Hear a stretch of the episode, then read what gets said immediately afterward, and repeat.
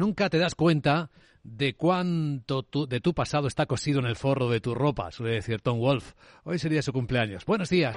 Martes, segundo día del mes de marzo. El día trae de nuevo inquietud en los mercados porque varios gobernadores del Banco Central Americano de la Reserva Federal insisten en que hasta que no acaben el trabajo de doblegar a la inflación van a seguir subiendo los tipos de interés y los mantendrán arriba el tiempo que sea necesario. Pero miren, ya hasta el Wall Street Journal cuenta esta mañana que algunas agencias privadas de colocación empiezan a ver algo de enfriamiento en el mercado americano. Eso que es evidente en el mercado español. Hoy tenemos los datos de paro y afiliaciones a la Seguridad Social del mes de febrero. Es un mes en el que no se suelen mover demasiado las cosas, pero tras un enero con datos peor de lo esperado, con el paro creciendo y la ocupación bajando, el frío, y no el meteorológico, el económico, puede volver a ponerse de manifiesto esta mañana a las 9, cuando conozcamos en tiempo real estos datos. Va a ser una de las referencias importantes, junto con el seguimiento geoestratégico de dónde los líderes del mundo se están encontrando, que es en Nueva Delhi.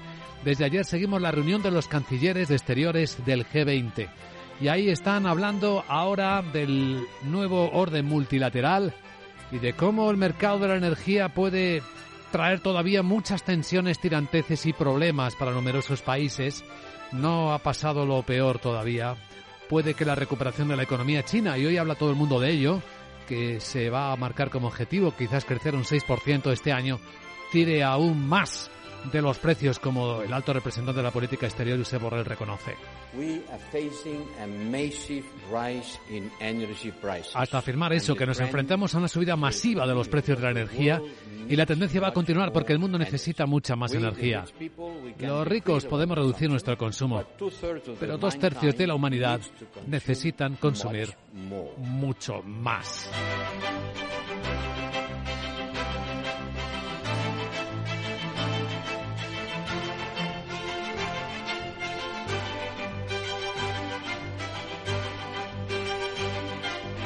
El termómetro de la inquietud, las bolsas, bajadas ahora de 0,5% del futuro americano. El SP pierde 18 puntos, baja a 3.938 y eso que también bajó al cierre Wall Street.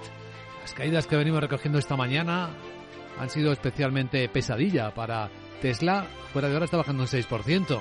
También bajó NIO, el fabricante, el competidor chino de vehículos eléctricos y más que está bajando en Hong Kong. Las caídas son bastante más suaves en el futuro del mercado europeo, que parece estar un poco más resiliente, más resistente que el americano. Apenas un punto baja el futuro del Eurostox en 4.215. Ha rebotado ligeramente el euro y ahí lo tenemos en las pantallas de XTV a 1.0640 contra el dólar. No está subiendo el precio del petróleo, se mantiene muy estable el barril West Texas americano entre los 77 y los 78 dólares tampoco está yendo más allá la onza de oro. Hoy baja tres décimas a 1.838 dólares.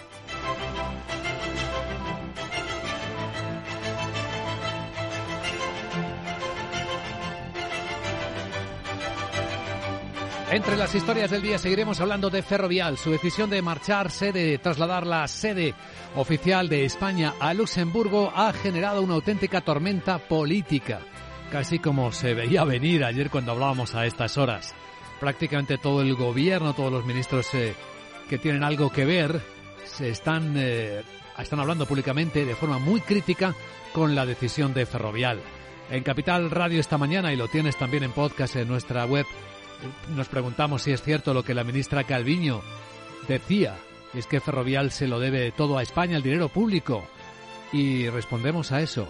Y hay otras eh, respuestas que el gobierno dice que espera ahora de los accionistas de Ferrovial, como esta que lanza la vicepresidenta tercera de empleo, Yolanda Díaz. Me dirijo, sí, a los accionistas de esa empresa, que reconsideren esta posición. Y, por supuesto, espero que desde el Ministerio de Economía se adopten las medidas que sean menester para evitar que esto se produzca. Creo que esto no es ser españoles. Una decisión largamente estudiada por el Consejo de Administración de Ferrovial también estudiada por otras grandes compañías españolas multinacionales que tienen la mayor parte o una gran parte de su actividad fuera de España. Seguridad jurídica, condiciones de financiación y El problema de reputación también está sobre la mesa, según los expertos vienen contando en nuestro programa. Hoy nos va a acompañar en Capital Radio esta mañana el presidente de la Confederación Nacional de la Construcción, la patronal de la construcción, don Pedro Fernández Allen. Estará con nosotros a las 8 y 10, 7 y 10 en Canarias. Hablaremos, claro, de ferrovial, pero hablaremos de algo más, porque siguen esperando las empresas los fondos europeos. ¿Qué hay de los plazos? Esos importantes para revisar los precios de los contratos de las obras públicas. Porque a todo el mundo se le pide que revise los precios con la inflación. ¿Lo ha acabado de hacer el Estado con los contratos públicos? Capital, la Bolsa y la Vida. Luis Vicente Muñoz. Las pantallas de CMC Markets nos muestran cómo el jueves viene con un poquito de repunte de la volatilidad sigue contenida en 21 puntos y medio, es decir, todavía no está expresando demasiado miedo el mercado.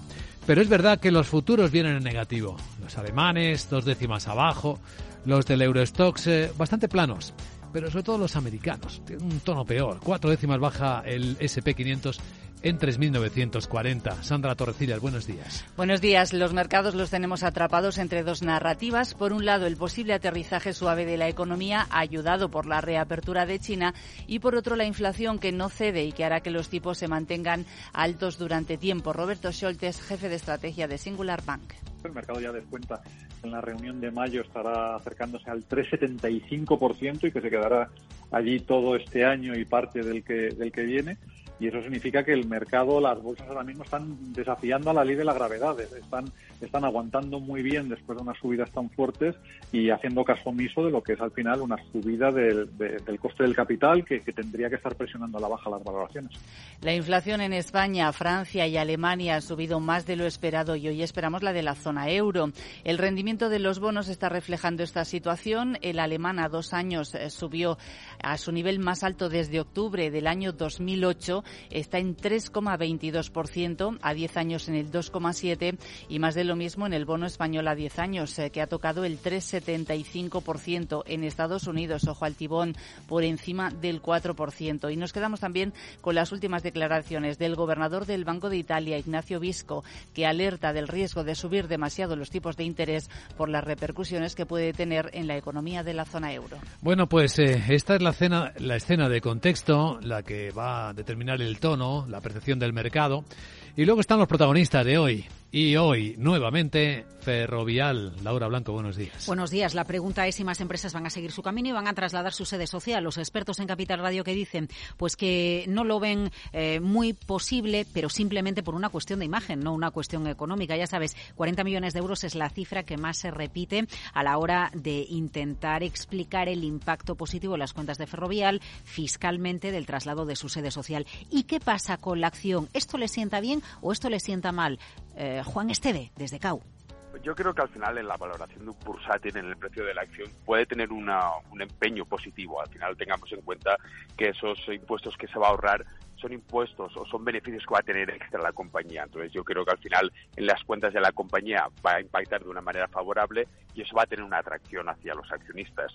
Otra cosa es que esté bien o esté mal hecho de cara al, al modelo de negocio, pero yo creo que de cara a los beneficios que va a tener la empresa es un buen movimiento. Le debe todo a España Ferrovial, como le dice Nadia Calviño, la vicepresidenta económica. Bueno, pues el primer contrato de la empresa fue con Renfe, con el sector ferroviario, de ahí su nombre, y construyó, se encargó, obtuvo la primera concesión de una autopista privada en España, Bilbao, Beoia. las dos primeras décadas de Ferrovial sin duda están centradas en el negocio nacional.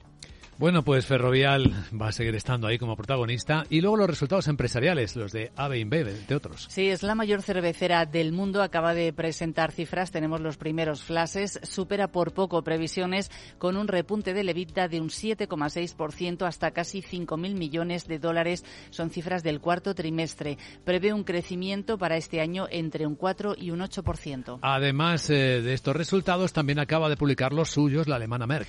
Y ojo porque hay advertencia Noticias se señala la farmacéutica que sus ganancias este año van a ser inferiores, advierte de menores cifras en su unidad de productos químicos y una menor demanda de medicamentos y vacunas relacionadas eh, con la COVID. También dice que se va a ver afectada por el tipo de cambio. Entre un 1 y un 4% puede ser el impacto. Su consejera delegada, Belén Garijo, confirma el objetivo del grupo alemán de 25.000 millones de euros en ventas para 2025 y cita el desarrollo de nuevos productos y la diversificación del negocio. ¿Algún protagonista más? Pues nos vamos a fijar en Unicredit porque el Consejo ha propuesto un aumento salarial del 30% para su consejero delegado, Andrea Orcel, que por cierto es uno de los banqueros mejor pagados de Europa, con una remuneración de 7,5 millones de euros. Además, si supera los objetivos que ha marcado la entidad, la remuneración total podría aumentar hasta 9,75 millones de euros. A continuación, las claves de ese cierre triste de Wall Street.